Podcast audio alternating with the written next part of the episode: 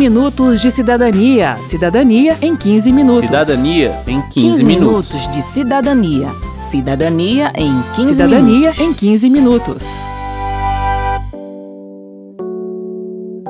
Aqui no 15 Minutos de Cidadania, a gente já explicou como a decretação de estado de calamidade tem impactos nas normas que regem o país, como as de contratação de bens e serviços pelo governo. No programa de hoje, vamos falar de uma lei recém-aprovada que trouxe a possibilidade de flexibilização das relações contratuais entre cidadãos e entre cidadãos e empresas. São regras transitórias que apenas suspendem a aplicação de algumas normas, mas sem revogá-las ou alterá-las definitivamente. A ideia é que, passada a pandemia, tudo volte ao normal e as exceções abertas pela lei atual sejam eliminadas. Eu sou Mauro Ticherini. E eu sou Verônica Lima. Devia ter me importado menos com problemas pequenos, ter morrido de amor. O vice-presidente da OAB Nacional, Luiz Viana, explica que o sistema jurídico já conta com previsões sobre o que fazer em situações inesperadas que prejudiquem a capacidade das pessoas de honrar seus compromissos. O Código Civil, por exemplo, tem um conjunto de regras para dispensar ou reduzir a obrigação de cumprimento de um contrato em situações imprevisíveis, de caso fortuito ou força maior. Ou seja, se o contrato é assinado em determinadas condições e essas condições mudam de forma inesperada ou imprevisível, a obrigação de cumprir esse contrato pode ser revista, caso ela se torne pesada demais para uma das partes. Luiz Viana dá um exemplo. eu estabeleço um contrato de empréstimo com um banco, de vou pagar de juros 1% ao mês. Eu fiz esse contrato antes da pandemia, vem o contrato se realizando, entra 20 de março, entra a pandemia, começam os meses do ano de 2020 e eu estou desobrigado a pagar meu empréstimo que eu tomei no banco?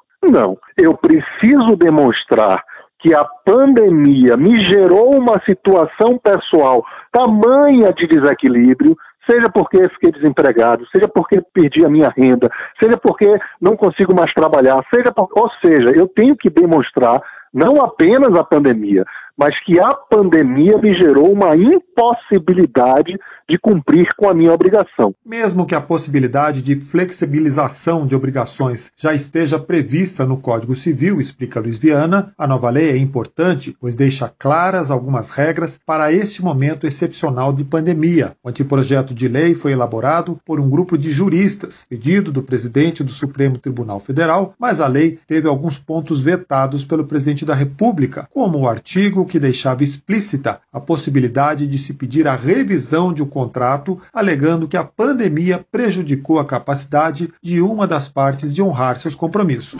Apesar das minhas roupas rasgadas, eu acredito que vá conseguir. Bem, vamos às mudanças.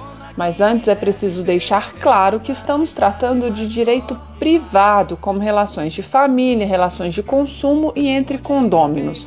A nova lei não mexe com direito penal, nem tributário, nem administrativo.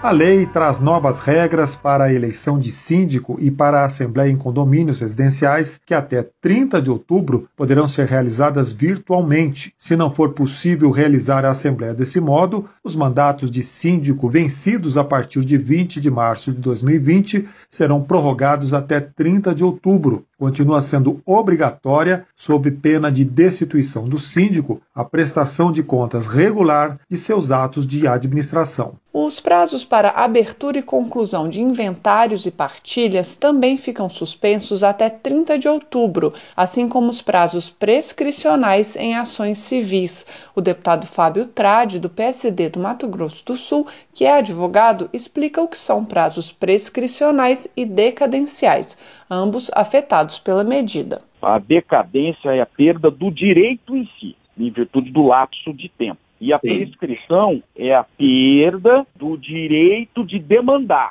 em juízo aquele direito. Tanto a prescrição quanto a decadência, em virtude da pandemia, estão suspensas e impedidas de serem contabilizadas. Para não ficar dúvida, essa regra não vale para direito penal. Os prazos de prescrição de crimes continuam sendo contados normalmente. Outra mudança: está suspenso até 30 de outubro o direito de arrependimento nas entregas em domicílio de medicamentos e de produtos perecíveis ou de consumo imediato. Trata-se do direito que o consumidor tem de desistir da compra, sem apresentar justificativa, no prazo de sete dias a partir da compra ou do recebimento do produto, quando a contratação é feita fora da loja, ou seja, por telefone ou internet. O vice-presidente da OAB Nacional, Luiz Viana, entende que a suspensão desse direito do consumidor busca estimular as vendas pela internet no período da quarentena. Penso que a finalidade disso é incentivar que haja o delivery, ou seja, que as empresas se mobilizem para fazer entregas através de delivery sem estar preocupados com essa possibilidade de existência de sete dias. Eu tenho dúvida sobre a conveniência desta regra, mas esta é uma regra que visa trazer tranquilidade às empresas que estão cumprindo com essa, essa obrigação, digamos assim, né, essa obrigação de entregar o produto.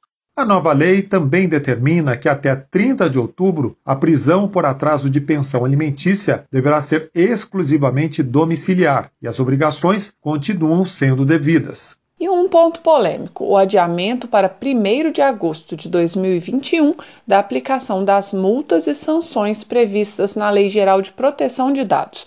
Essa lei regulamenta o tratamento de dados pessoais de clientes e usuários feitos por empresas públicas e privadas. O 15 Minutos de Cidadania fez uma edição especial sobre esse tema em abril de 2019. Vale a pena conferir. O deputado Fábio Trade fala sobre a dificuldade de se chegar a uma decisão sobre esta medida. Que há de se fazer uma ponderação dos bens jurídicos não é, que aparentemente se conflitam aí. Um é justamente este tutelado pela lei, lei Geral de Proteção de Dados, que é o direito à privacidade dos dados é, dos cidadãos. O outro é o fato de que a pandemia impactou de tal forma a vida econômica das empresas que exigir delas que implemente agora todas as exigências advindas da Lei Geral de Proteção de Dados não seria razoável. Só não vem dizer que não. Vem dizer que não. O presidente Jair Bolsonaro vetou 10 pontos da nova lei, como o que suspendia o despejo de inquilinos por atraso de aluguel ou pelo fim do prazo de desocupação acordado. Ele considerou que a medida representava uma proteção excessiva para o devedor e incentivava o não pagamento. Bolsonaro argumentou ainda que a proibição de despejo desconsiderava a situação de donos de imóveis que dependem do recebimento do aluguel para viver. Presidente do Sindicato das Imobiliárias do Distrito Federal, Ovidio Maia, concorda com o veto e argumenta que, com bom senso, equilíbrio e razoabilidade, é possível resolver as disputas entre inquilinos e proprietários e aproximadamente 80% de todas as pessoas que locam imóvel no Brasil têm apenas um único imóvel para complementar a sua renda. Então, é, seria realmente um grande problema. É sabido que nenhum proprietário quer o seu imóvel desocupado e nenhum inquilino também quer desocupar o seu imóvel nesse período. Então, a melhor coisa é sentar, negociar e chegar a um consenso. E, obviamente, que aqueles exageros que ocorreram de um lado ou de outro, a justiça brasileira tem amparo legal para isso, até porque nós temos uma lei específica da lei do inquilinato desde 1991.